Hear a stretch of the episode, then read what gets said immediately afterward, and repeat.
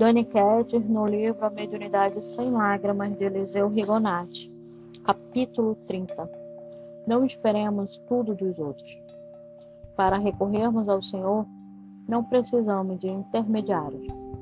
Os bens de Deus são para todos os seus filhos e cada um de nós pode pedir a Ele o de que necessita, sem que haja interferência de terceiros.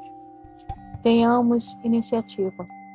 O Senhor espera que nós nos movimentemos em direção ao bem para enviarmos o seu auxílio, para fluirmos a água, para ministrarmos um passe. Por que valemos de estranhos, quando nós mesmos somos suficientes para fazermos? Dirigimos nossas preces, nossas súplicas a Deus. É Ele o Senhor e determinará qual mensageiro que virá ajudar-nos e por qual meio seremos atendidos. Sabemos que a água é um ótimo veículo para os remédios espirituais, porque pode ser facilmente magnetizada e impregnada de fluidos curativos, para a cura de enfermidades e conservação da saúde nossa e de nossos entes queridos. Nada mais simples e natural do que empregarmos o método da cura pelo copo de água. Consiste no seguinte: todas as noites, antes de deitar, coloquemos à cabeceira um copo de água e rogamos ao Senhor que permita sejam ali depositados os fluidos úteis à reparação do nosso corpo. De amanhã, após nossas orações, bebemos a água cheio de fé. Preparemos a água para nós e para nossos filhos, e depois das preces em conjunto, daremos a água a todos, confiantes na providência divina. Utilizemos também os passos. Todos possuímos a força magnética que pode ser grandemente aumentada pela fé e pela prece. Como é belo e nobre o ato de um pai, de uma mãe, que coloca as mãos na cabecinha do seu filho e roga ao Senhor por ele. Como é santificante o ato do esposo e da esposa que usa os recursos divinos em benefício da família inteira. A esse respeito, leamos uma página escrita por Leon Denis em seu livro No Invisível. A vontade de aliviar comunica ao fluido magnético propriedades curativas.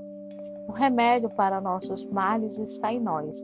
Uma pessoa bondosa e sadia pode atuar sobre os seres débeis e enfermiços e regenerá-los pela imposição das mãos.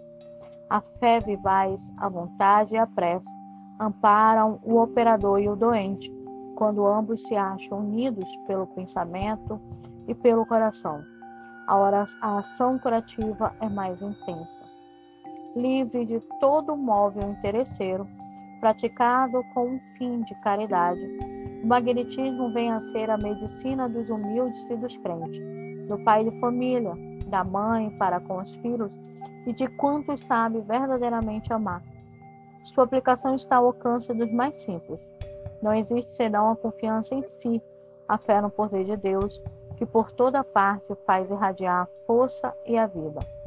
Como Cristo e seus apóstolos, como os santos e os profetas, todos nós podemos impor as mãos e curar, se temos amor aos nossos semelhantes e o ardente desejo de auxiliá-los. Quando se considera todo o poder do magnetismo curativo e os serviços que já tem prestado à humanidade, sente-se que nunca é demasiado protestar contra as tendências dos poderes públicos em certos países, no sentido de lhe embaraçar o livre exercício. Assim procedendo, violam-se os mais respeitados princípios calcam-se aos pés os sagrados direitos do sofrimento. O magnetismo é um dom de Deus. Regular-lhe o uso, evitar o abuso é justo. Impedir, porém, sua aplicação é usurpar a ação divina. É atender contra a liberdade e contra o progresso da ciência.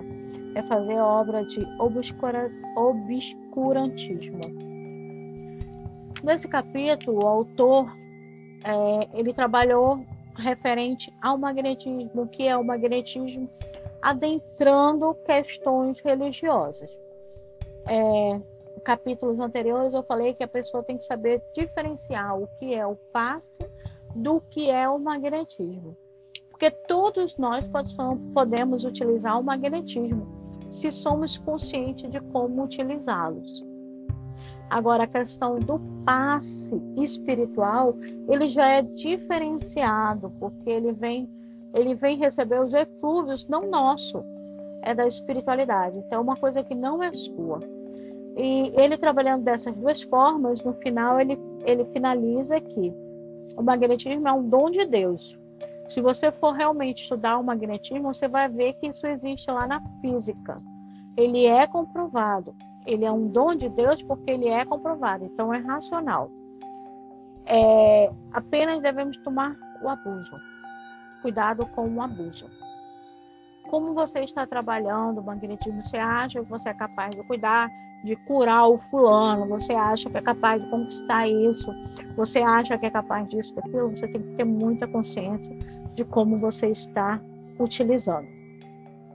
Então, vamos nos encontrar no próximo capítulo.